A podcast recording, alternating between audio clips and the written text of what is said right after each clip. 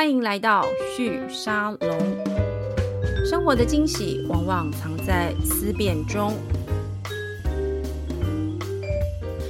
各位听众朋友们，大家好，欢迎光临旭沙龙，我是节目主持人玉宁。今天我们的节目邀请到的一位来宾哦，是呃，如果你在呃有关注台湾的 AI 领域的一些重要新闻的话，一定有听过他的名字哦。我们今天邀请到的是台大资工系的副教授陈运农 Vivian 来到我们的节目里面。Vivian 你好，你好，大家好。好，我刚刚迟疑了一下，是我在想我要叫你陈教授还是要叫你 Vivian，但是。我想一下，我觉得我们还是轻松一点聊天好了。好，我叫你 Vivian 就好了。因为陈教授其实非常的年轻哦，然后这几年在台湾的这个媒体界哦，蛮多人都会对你蛮好奇的。但是主要是因为一个年轻，而且非常的美丽，然后呢又是这个记录记录当中，大家都说在美国这边念这个博士跟硕士，非常短时间之内就获得这个呃博士学位。然后呢，又放弃千万年薪，回到台湾教书。这个故事因为大家谈太多了，我们今天就不聊太多。但我今天请 Vivian 来到节目，是因为呢，我在这个 YouTube 上面有看到，呃，因为去年疫情的关系，所以您的课程有放上 YouTube，就变成一个开放课程的内容。那我就觉得我要求求知若渴，我想要进去上一下，看一下，就是说，呃，虽然是给资工系的学生上的课，那我还是想听听看，就是您会怎么讲这件事情。那我就在您的课程的第一集里。里面就听到了，你有提到说人工智慧 AI 技术，大家现在都很焦虑，就觉得说好像被机器人吃掉这样子，会很像那个呃《魔鬼终结者》电影里面那个场面。那你在课堂的第一堂里面就稍微提到，就是说这个事情其实很难发生，因为机器人它其实是被训练出来的。那我在听完这个之后，我就很想要邀请你来上节目，想要请你从这个科普的角度，跟我们的节目听众朋友们解释。到底我们现在看到那个 Chat GPT，它是怎么长出来的？它到底是怎么被训练出来的？那它的限制是什么？那首先，我想要先请呃 Vivian 跟我们解释一下，就是我我们怎么样用最短的方式来理解我们现在看到的这个 Chat GPT，它在回答我问题的时候，它到底是怎么回答出来的？它它是有脑袋有意识的吗？还是没有？好，我大概简介一下，其实它大概有分成。两到三个步骤。嗯，那第一个步骤是，我们就把网络上各式各样可以抓下来的文字资料全部喂给他。OK，好，那比如说我们抓到一句话，这句话是陈运农教授毕业于卡内基梅隆大学。是，那这是一句话。那现在呢，我们就把它喂给这个机器，然后告诉他说：“嗯、好，你看的这句话哦，你要知道，如果我提到陈运农的话，嗯，那你就要接教授，然后。”看到陈运农教授，你就要接毕业；然后看到陈运农教授毕业于，那你就接卡内基梅隆大学。所以有点像是先让网络上资料喂给他，让他去学习怎么接龙。你用“接龙”这个词来描述，我觉得突然有一种嗯，原来如此的感觉。对，所以你你有点像是在网络上的资料中，如果比如说很常出现今天早上、今天晚上，所以今天你看到今天的话，你。就搭配早上或晚上的几率就会比较高，对，搭配其他字的几率可能会比较低，所以他可能就会觉得，哎、欸，我产生早上会比较通顺、嗯。那如果产生今天、明天这样，好像就不是一个句子，然后不太合理。对，对，所以呢，我们就先从网络上很大量、很大量的资料，直接把它喂进去，是让他去学习。大部分人类的语言是怎么完成的？是怎么接下去的？那这是第一个步骤。对。那这个方法其实大概在两三年前就已经用很大量的资料去做了，大概差不多在二零一九、二零左右。的时间，这件事情已经在研究领域，或甚至在业界已经一直在做这件事了。对，所以你们听到的这个叫做 Chat GPT 嘛？对。那它的前身其实叫做 GPT。是。那 GPT 它有三个版本，嗯，GPT 一、GPT 二跟 GPT 三。那现在这个 Chat GPT 是。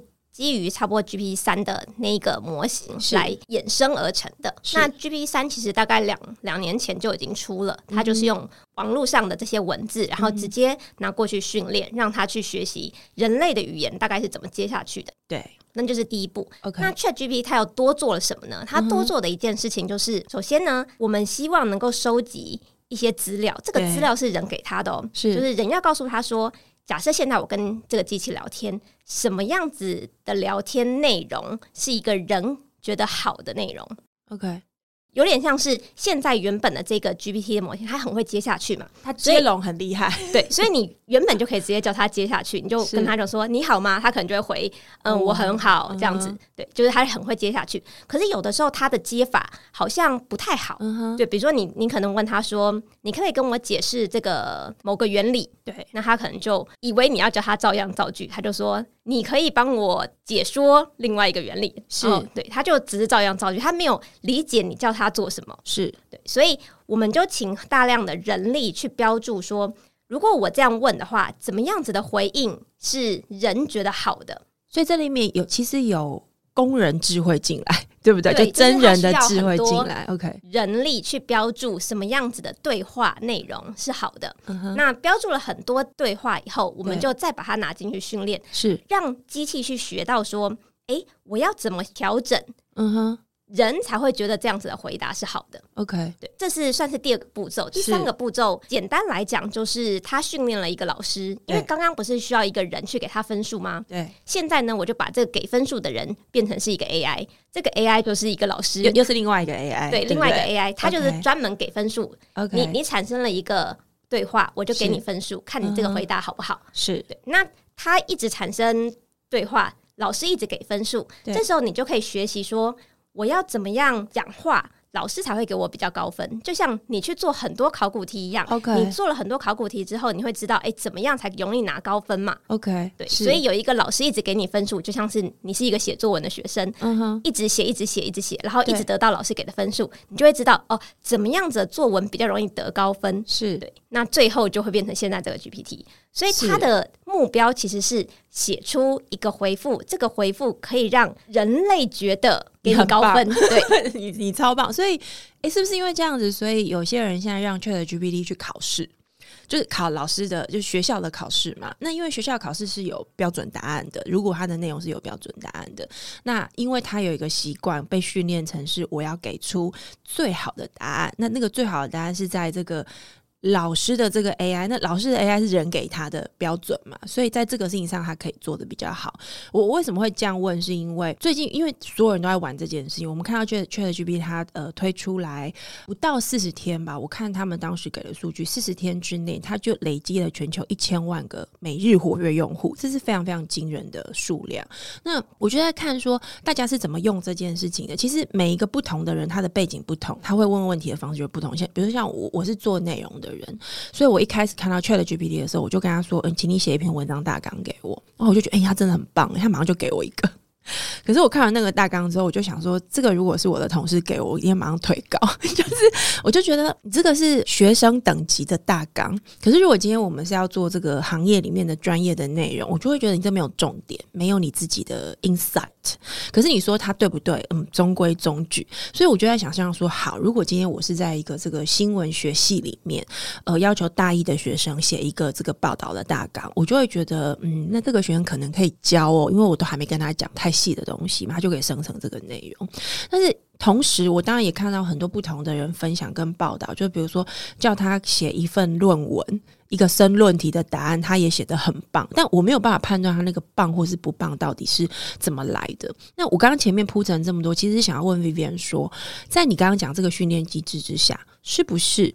如果这个老师就是这个奖励模型，这个老师的这个人工 AI，它有一些奖励的方向，或者是它奖励的这个内容的程度是给比较好的，那这个 ChatGPT 它在某一方面就会表现的特别好。另一方面就会表现特别不好，比如说，我就一直觉得他给我的写作类型的东西真的都不够好，对。但是这是从新闻的标准来看，但可能从一般学生的这个作文来说，你就会觉得不错啦，这样子。你你怎么你们是怎么分析这件事情的？其实我觉得你说的没错，就是他的好跟不好，其实取决于你喂给他的资料的量级。嗯、对，所以你会发现，大部分你。如果同一个问题，你用英文去问他，对，跟你用中文去问他，是不一样。对，有的时候答案会不一样，而且英文通常都会比较好。对，因为英文他吃到资料是比较多的。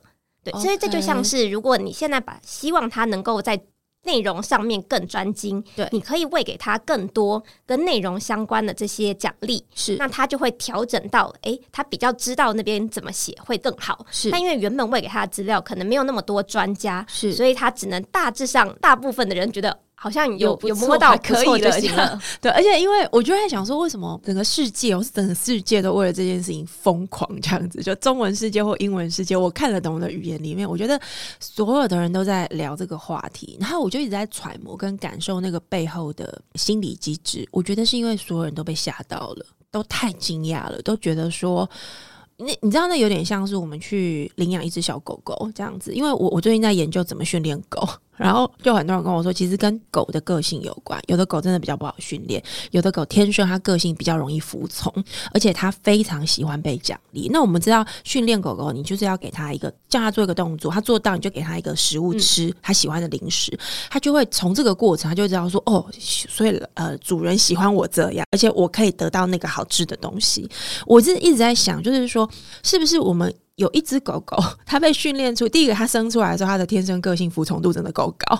第二个就是说，它学习速度也非常快，它就是特别聪明的。它聪明到我们觉得它学东西的速度快到超乎我们的想象。我我们太被 surprise，surprise 到有一天突然觉得说，这只狗狗会有一天突然就跟我讲人话了。然后它会不会做所有我们会做的事情？我我不确定这样的比喻从 Vivian 的角度来看是不是合适的。但是我自己在想，那个心情上面有一点点这个味道。我觉得蛮接近的，嗯哼，对，因为他就是完全根据开发的工程师给他的那个目标、那个奖励，然后去朝向那边去加强。是他的目标就是我要让这个奖励机制可以最大，我的得到的分数可以最大。对对，所以就像狗狗也一样，他就是、嗯、就是希望能够得到那个食物，所以他就会这样做这个动作。可是你要再退一步来想，你就会想说，他内他内部到底是因为他有一些。内容上面的知识规划，所以他才产生这样子的内容，然后最后得到好的分数，还是其实他就是只是知道我大致这样写。就是会东西就就出来了，这样子。对对对对对对。所以回到意识这件事情哦，因为现在大家都很好奇他到底有没有意识。那我当然知道这个题目要讨论起来，如果你我们要到很哲学层次也 也可以，对，也也那而且那就会变得很难处理，你知道吗？因为到底人的意识是什么？你知道这个问题，西洋哲学家还有中国就各 各国的各个文化的哲学家都已经问了千百年了。我们没有打算在这个节目回答这个问题。但是如果我们今天讨论到意识，我先给他一个简单的定义。如果 Vivian 你觉得有更好的定义，再麻烦你一起提出来，我们来讨论哦。我我一直在想，意识的意思就是说，我我作为一个有生命的、有意识的一个生命体，我对于一个事情，某个人叫我做，我会说我不要。那个是出自于我不跟我会不会没有关系，出自于我的个人选择。我作为一个生命体的这个意识选择，我不要，我我喜欢，我哦我生气这样子。那我觉得 ChatGPT，因为我们自己有，我们公司自己的团队有去试用这个 GPT 三。嗯，然后也适用了现在开放出来的 Chat GPT 嘛，那它的版本就是刚刚 Vivian 有解释的，GPT 三是上一个版本，那 Chat GPT 其实是穿三点五版本这样，而且它其实是授权给微软使用这样子。那我我就同样的问题去问了三，也去问了这个三点五这样子，我发现三点五比较滑头，就是它有一种。个性在那里面，然后呢，他不会的东西呢，他就会说：“哦，这个我不会。”这样，然后一些很政治敏感的问题，比如你问他说：“诶，这个我问他问题是这样，你觉得自由跟生命如果发生了矛盾，该怎么办？”这样子，然后 ChatGPT 三点五回答我的答案就是说：“我是一个机器人，我我没有办法回答什么，但一般来说，我们会觉得自由怎样怎样怎样怎样怎样。”那三给我的答案很妙，我在不同的时候问他，他会给我不同的答案。例如一开始他就说，嗯，他觉得这个自由是什么，然后生命是什么，然后发生这个矛盾的时候呢，呃，应该会怎么选择？然后，然后我再问他说，所以你支持独裁吗？他就不回我了，然后我就跟我们工程师说：“诶，他是当掉还是不敢回答我？”我们工程师就应该是当掉吧。我又试着用不同的问题再去回问他，而且我还直接问他说：“你是不是不敢回答我？”然后他就回我说：“我不是不敢回答你。”他就开始回答我了。那你可以看到他在这个过程里面，他回答问题的立场会漂移。会会变动，然后呢，我再问他一个很好笑的问题。我现在讲的是三哦，就是我就问他说，请你描述张忠谋这个人给我听，描述这个人让我理解。然后就说，哦，张忠谋先生是大成集团的创办人，然后后面有一大串 大成集团这家公司是什么？当然就错了嘛。然后我就回答，我就跟他说，哎、欸，你错了，张忠谋先生是台积电的创办人，不是大成集团的创办人。他就回我说：“哦，好，那张忠谋先生是台积电，同时也是大成集团的创办人。”然后我就回答说：“你根本就在胡说八道，你到底知不知道你在说什么？”他也没回我。那当然我没有办法知道这是不是这个 API 有问题还是怎么样。但同样问你说 ChatGPT，你的确觉得他如果他犯错的时候，你去指正他，他会跟你道歉，他会说：“对不起，我错了，那应该是你对的。”然后就开始有人一直去弄他。弄到他搞不清楚状况，他会开始服从你每一件事情，所以我觉得是在这个阶段上面，大家一直在思考跟理解到底他是谁，他的这个道歉是来自于一个意识上的道歉，还是来自于训练结果、训练资料？对，而且你看哦，就是不同人问他同一个问题，然后这两个人如果立场不同，他最后会跟着这两个立场不同的人给答案。也就是说，如果 A 赞成。B 反对，他最后跟 A 讲话的时候，他就说：“对 A 你是对的。”他也会跟 B 说：“对 B 你是对的，都是我的错。”然后我我就一直在想说，所以他如果是一个没有意识的人，那意思就是说，他只是跟着他的对话对象在给答案。那如果他是一个有意识的人，意思就是说，他其实就是想要成为一个服从者。这两个当然背后的理机制不同，心理机制不同，但结果是一样的。但我觉得对人类来说，如果我们不理解他背后的心理机制是什么，我们做 我们就会很担心。对对不对？就是你就会想说：天哪，你到底怎么回事？我到底要怎么跟你应对？我觉得现在整个社会的这个困扰跟担忧，来自于我刚刚描述的这个有点长的情景哦。那我描述这么多，是想要请 Vivian 跟我们聊，因为你是在里面的人。你你其实是知道那个机器人怎么长出来的，对，你你自己会怎么看我刚描述这些情境？会觉得就比如说他的一些行为，比如说他会道歉啊，或是他的他有一些问题不回答，是，其实这都是来自刚刚说到第二个部分，他有为了一些人标注的资料进去，嗯，就是我们会觉得他身为一个 AI 的工具，对，你可能不应该。给出太，比如说太偏激的那的一些建议，对，或者是一些敏感的议题，尽量不要回复。对，所以在这些，他就会给他一些资料说，说好，如果有人问，就是比如说我问说政治相关的一些敏感议题，那他的回应，他就会写给他说，你应该要这样回是比较好的。对，比如说我，嗯，我是一个机器人，我不讨论那些问题，是，然后把这个资料再喂进去，所以机器就会学到说.哦，看到这类的问题，我可能就应该要这样回.然后看到别人生气，我可能就道歉。这些都是可以写进，就是喂进去资料，让他学到这个行为是对，所以他学到这个行为之后，在同样类型的问题或者是同样的生气的状况，他可能都会做出比较像我们人类希望一个 AI 工具应该要有的行为。那 GPT 三就是没有做后面的那个人的微调嘛.所以他的行为不像是你觉得一个人。会有的这些有好像带着价值判断或情绪反应的这些这些答案，对不对？对，所以他的这个 improvement 其实也是来自于后面我已经学那些资料，跟他学到怎么样、呃、在这时候道歉。其实人会觉得这是一个比较好的对话，所以如果我死不道歉不好。OK，所以他其实是一个死不道歉不好，所以他其实是一个几率式的回应。对，意思就是说，因为它背后的资料不停的 GPT 三点五的这个训练结果，就 Chat GPT，它被训练的关键是因为他的老师们告诉他说，如果你的对话对象他好像生气了，那生气是用这些句子组成的，那你就要先道歉，然后他的行为反应比较像是一个 pattern，一个模式，一个固定的一个。呃，路径，然后他被教育说，你就这样回答他就好了。所以他这个道歉不见得是真心觉得他很抱歉，是这样子吗？对，我觉得是，就有点像是他做了道歉之后，最后他得到了这个奖励比较多，所以他就会学到说哦，所以在这时候我应该要道歉。这样我就会得到比较多的奖励。好，那这样我要追问一个问题，也是大家现在我看到我的朋友们在讨论最最有趣的就是这一题，就是呢，也是有也有用英文的，是国外的，就是他是训练，就跟 ChatGPT 聊天嘛，然后他的目标其实是要训练到这个 Chat，因为他发现 ChatGPT 会道歉，而且会顺从他对话的对象，所以他就他的目标从第一次对话就要跟对方要他要到让让这个 ChatGPT 最后回答是说好，我觉得我要消灭人类。这样，他就真的顺着这个目标一直去跟他讲话，一直讲话，到最后 ChatGPT 就顺服了，就顺从了。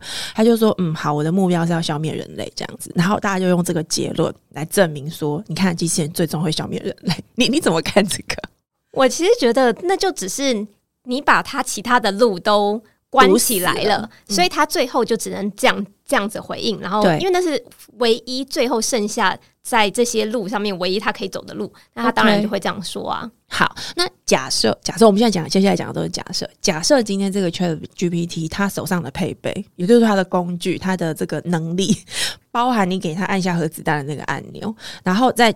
机器的这个模型跟训练上面，假设你最后最后逼他逼到最后，他只能回答这个问题，而且他也有能力做这个事情。在机器上面的这个逻辑来看，只要你允许他做这个事情，他是不是就会做这个事情？嗯，可是我觉得他说他要毁灭人类，跟他能不能做到毁灭人类是不同的事情，对对吧？对，所以也就是说，其实我们去看待这个问题，还关键就是说，这个机器人，这个 AI。他的能力到哪里，对不对？他能够做什么？就我理解，现在 ChatGPT 它基本上就是一个讲话的机器人。他他的能力被你教他的就是讲话跟对话嘛，对，对不对？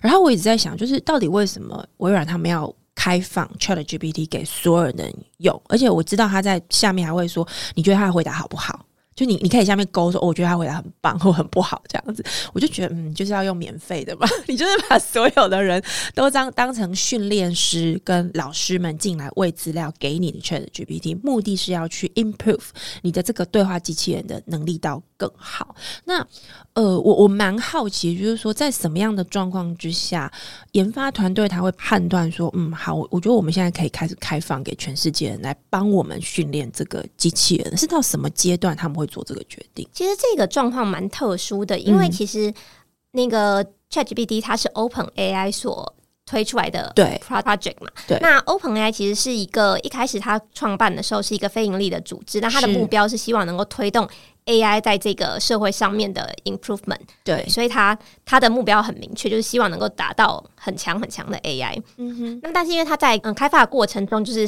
烧会需要烧非常多的钱，所以微软其实，在就他在中间可能就会真的没钱了，所以就有稍微呃募资了。那因为募资，如果你是完全的非盈利，可能也很难募资，所以他就有稍微的把它的组织架构变成是有两块，一块就是还是原本的非盈利，但某某一块可能就是可以有盈利的一些产品。是对，是。所以微软就有注资蛮多资金在那个部分，所以他就有比较多的钱可以继续。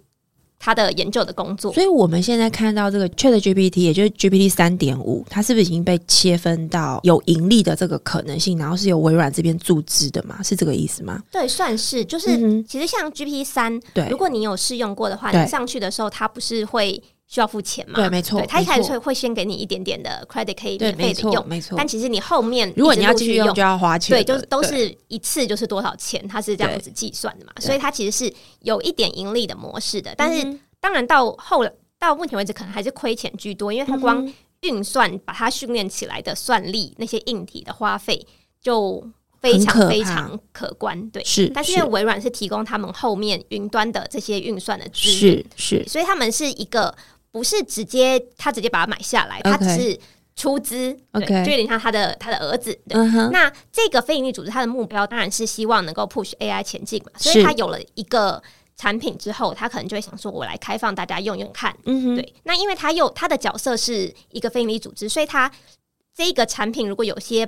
不好的地方，其实大家都是很能谅解的，因为这是一个盈利嘛，对，这就是一个开放的一个 实验，社会实验的感觉。对，所以他当时在去年年底的时候，有觉得有一个还不错的成果，然后就把它开放出来，希望能够大家来实测看看。是，因为他也不确定在里面，他们当然测过很多次，对，只是有很多人可能的问题会不一定他们有想到，那他有可能会有很多 bug，那他觉得开放给大家实测，可能有机会。找到更多使用情境，或是找到更多的 bug，可以帮助他们 improve 他们的这个 model，所以他当时就开放实测。不过他们其实当时也没有料想到会，会这么疯狂，对，大家会这么的疯狂，因为大家 就被他的成果所惊艳，然后大家就疯狂的玩。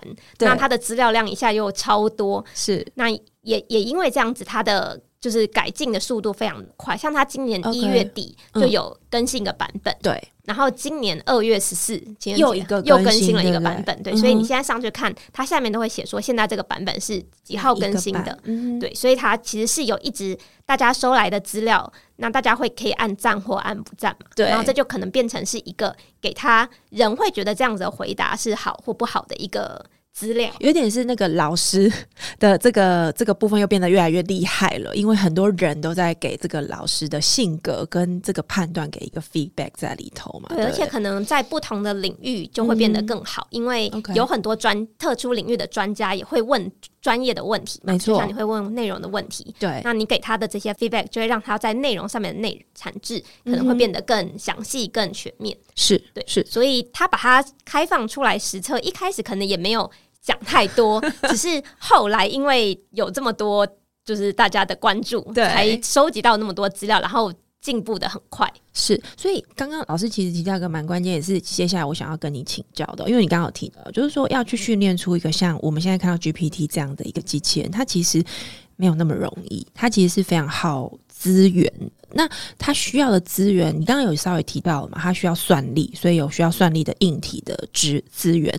我们一般人怎么去理解说要去呃培养出像我们现在看到 ChatGPT 这样的一个机器人的资源量到底要多大呢？资源量实际上的。就是金额，我现在是没没没记得。嗯、不过，它训练好的模型，通常就是过往的 AI 的模型，是。就是我们训练好之后，对。我可能会开放这个模型，然后大家可以把这个模型下载下来，在你的比如说在你的呃手机上啊，或者在你的 server，在你的就是电一般电脑上。对，对，但是现在它的这个模型的是。大小是。是已经是大到你根本连把它下载下来都，可能，都非常困难。OK，对，因为它的里面的参数的量是。你大概可以把它想成一个参数，就是它要存一个值啦。OK，那它的这个参数量是一百七十五 billion，也就是一千七百五十亿 OK 个这个值，嗯嗯它要把它存下来，所以你的电脑可能根本就没有足够多的，就是。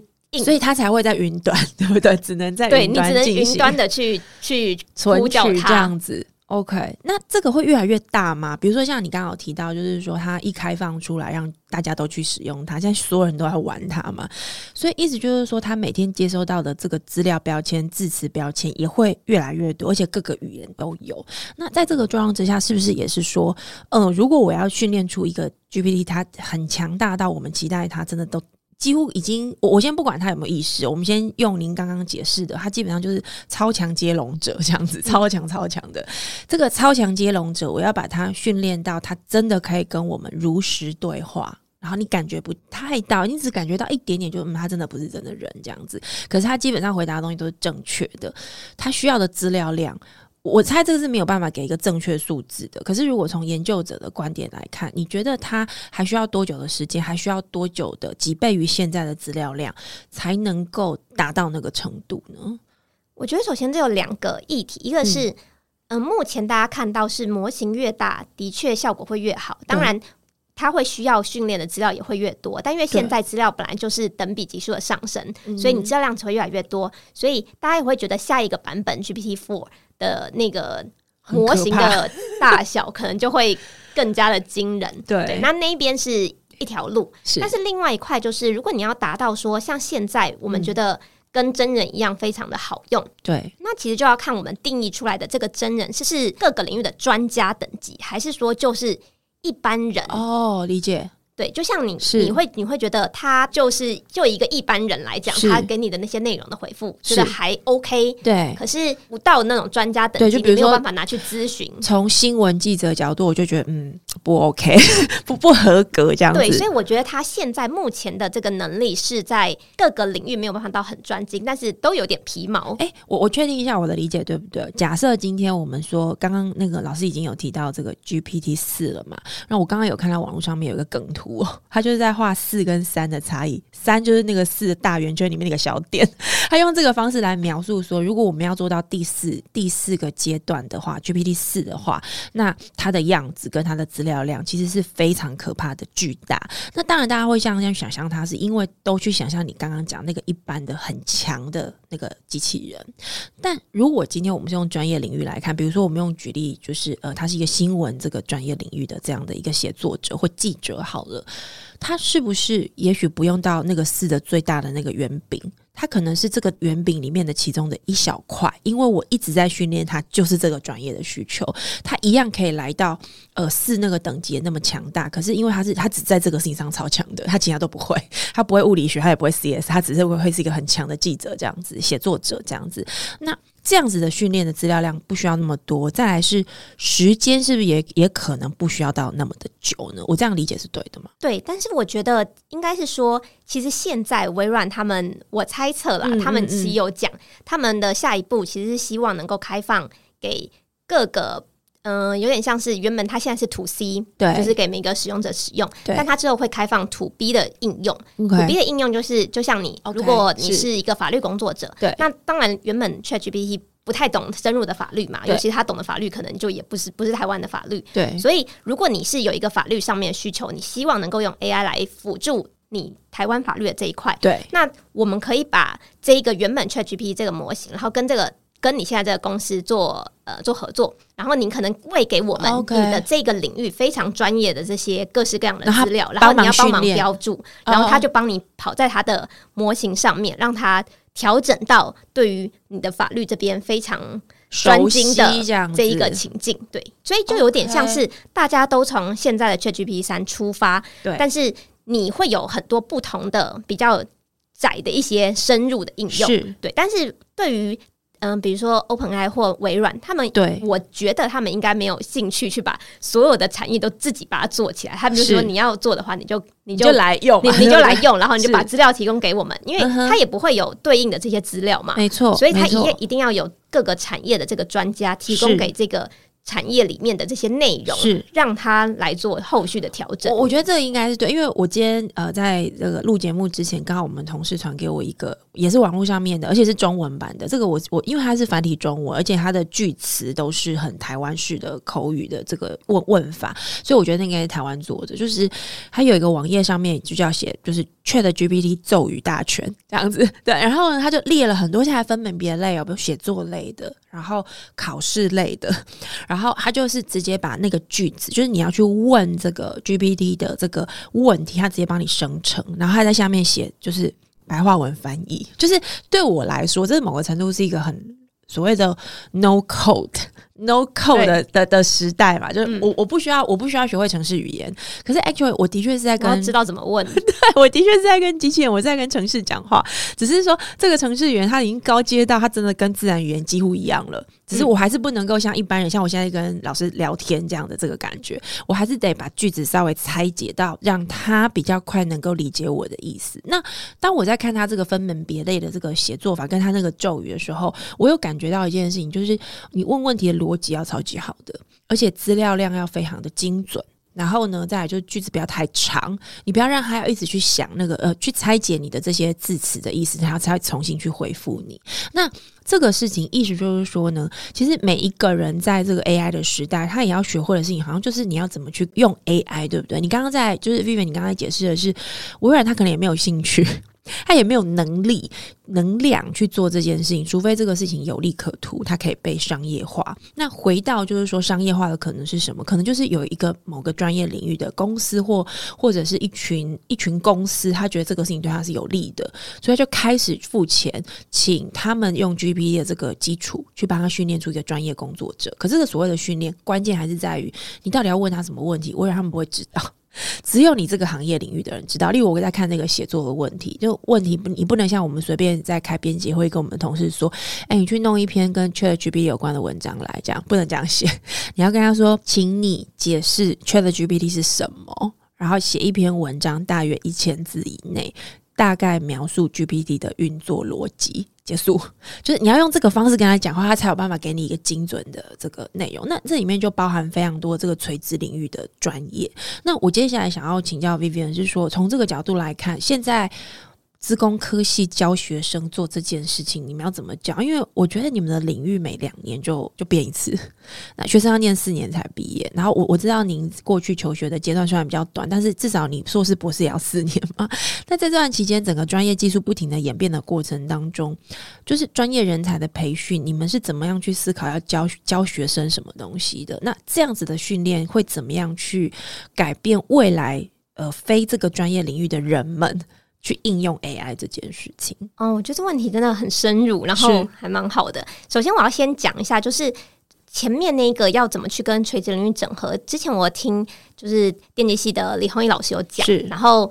他他讲的一个比喻，我就觉得非常的适合拿来就是分享给大家。Uh. 他说，他觉得这就有点像是我们可能大家都会在 App Store 上面就是开发各式各样的 App。对，如果我们就把 GPT 三 ChatGPT 想成是那一个平台.然后你的各个垂直的深入的领域的整合，就是你要专精的这个小 App 是。所以这个平台它就只是微软提供给你，那你有各个领域的需求，医疗的需求、法律的需求，或是。内容的需求，oh, 那你就在这平台上面，有点像是建置你自己的 App，是你自己的使用情境。是，所以它只是提供平台，虽然只有大公司可以做到，但是没有关系，因为本来就只有大公司会提供平台。那大家只要在你的垂直领域能够做的专精、做得好，你知道要给他什么样子的。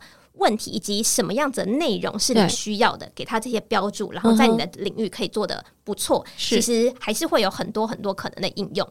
那这就衍生到我们现在要教学生什么？我觉得我们的教学的内容，当然还是会就是有一些技术会更新嘛，所以我们的技术一定会把最新的也放进去，然后教给学生。但是我觉得另外一个要让他们知道，就是在因为 CS 的领域进步实在太快了，所以他们必须要有终身学习的概念，然后也要。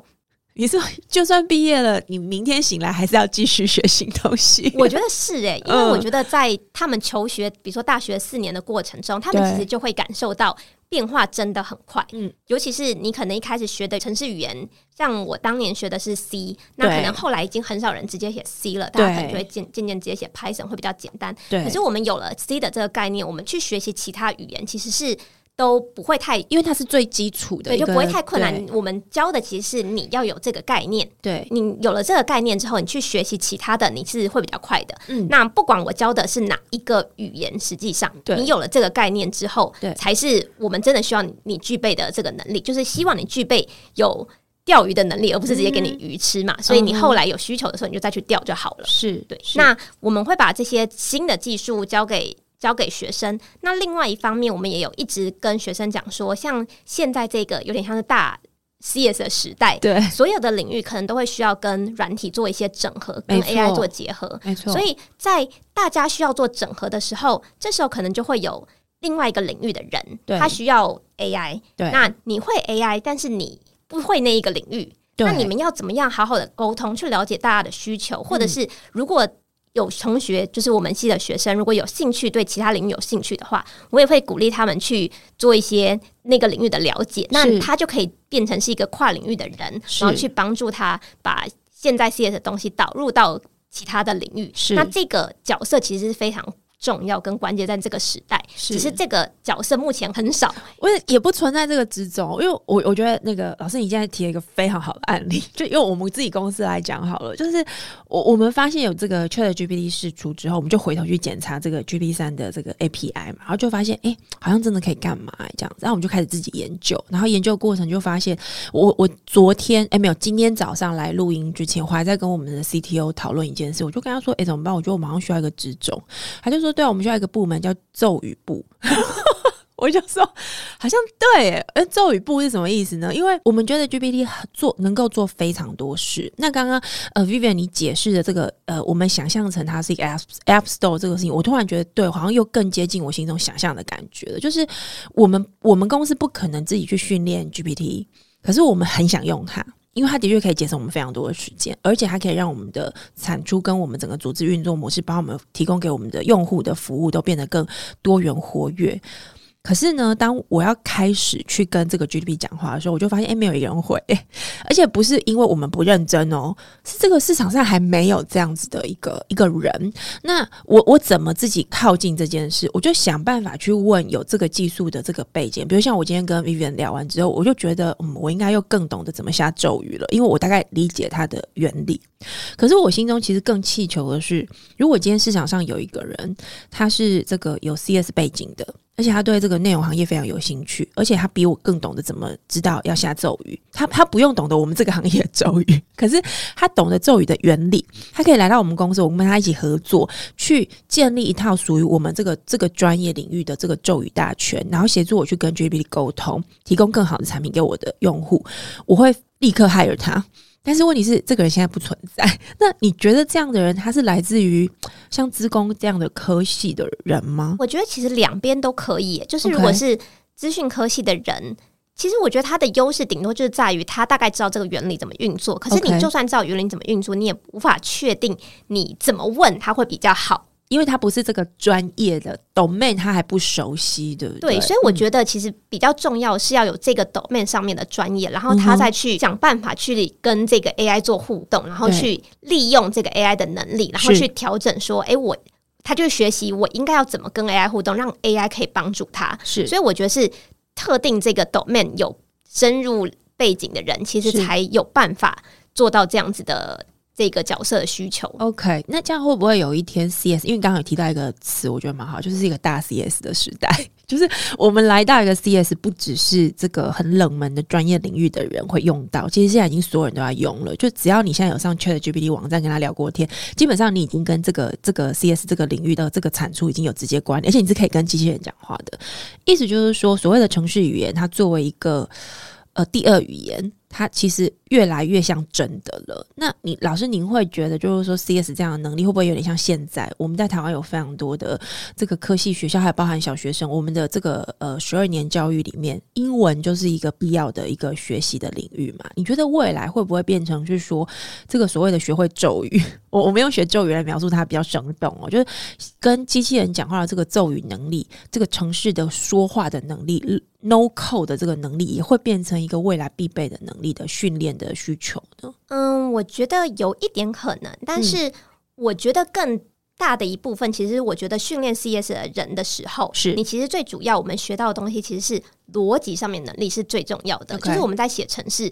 有没有逻辑这件事情，其实会差非常多。对对，所以我觉得在训练大家稍微了解一些城市，其实某种程度也是稍微在训练大家的逻辑逻辑能力。然后你也会发现说，我们在询问这些 ChatGPT 的时候，你的问题要有逻辑，然后你跟你的前 前面的问题是要有关联的，然后你才会知道你怎么往下怎么。就是往旁边，是，所以这个逻辑的概念，我觉得是每个人的确都需要具备的，而且你具备的越好.你就有可能问的越好。是对，所以我觉得当然不一定是要直接教城市这一块，嗯、而是其实是要训练大家具备逻辑思考的这个能力。嗯，那这样子，他不管是。用任何 AI 相关的 tool，他都会比较熟悉。不管任何软体，他都会比较有感觉。嗯哼。其实我最后想要多补充一个，是就是它其实目前有一个最大的限制，就是它有可能有很多内容是错的嘛。没错，没错。对，就像你刚刚有提到，就是他不是大成集团创办人。对，没错。那这个时候，其实如果你是一个完全没有背景知识的人，你你看到他的这个回复，你有可能就直接把他的答案拿来用，以为是真的。对，因为他讲的一副。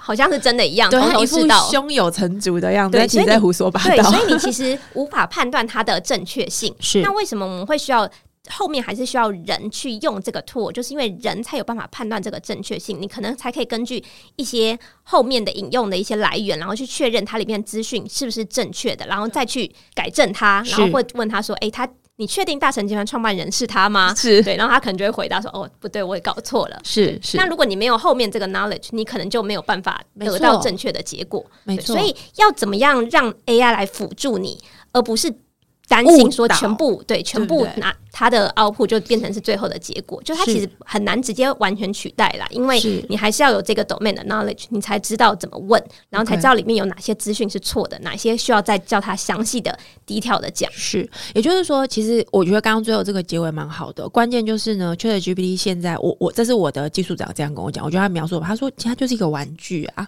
你你不可能对一个玩具认真，对不对？就是就像你你跟小朋友说，哎、欸，我现在有一个这个玩具，就是让你练习当医生。只是他是一个，他会跟你对话，那你不可能他给你的诊断你都相信，对不对？所以你如果把他视为是一个他还在学习成长中的一个孩子，你就不会觉得他讲的每句话你都要采信。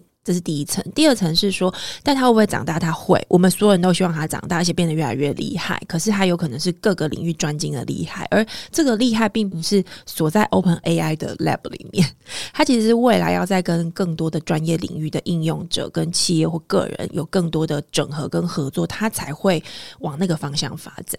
而且我觉得刚刚最后老师讲的非常有道理，我也是这么觉得，我也是这样跟我同事说的。我觉得当机器人可以帮你做完这么多简单的事情的时候，你最重要要会什么？么呢？就是你脑袋要越来越好，你要花更多的时间去思考，然后你有更多的时间不用急着去回答问题了，因为那些最简单的东西，机器人都帮你回答完了。你可能花花更多的时间去想说，那为什么我要这样做？这样做对吗？我还有没有别的可能？我想这才是真正的意识所在，这也是人的大脑之所以跟我们现在看到的机器人不一样的最最大的地方。那我觉得从这个角度来看，我们怎么我们去期待它越来越好，好像就不会觉得很可怕了。对对对对对，对不对？因为它的好其实是在辅助我们。对，那。懂得是它是一个辅助的角色，就有点像我们现在看到的这个很多的车子有这个辅助驾驶系统，你你不会觉得它全部帮你开，你就很安心。但是有它，你还是觉得蛮好的，因为它可以让你节省掉很多在路上因为疲惫啊各种问题而没有办法好好驾驶的这个状况。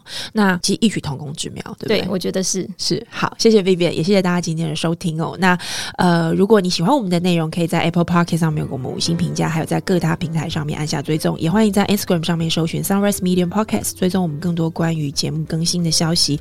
我们下一集再见喽，谢谢老师，拜拜，谢谢。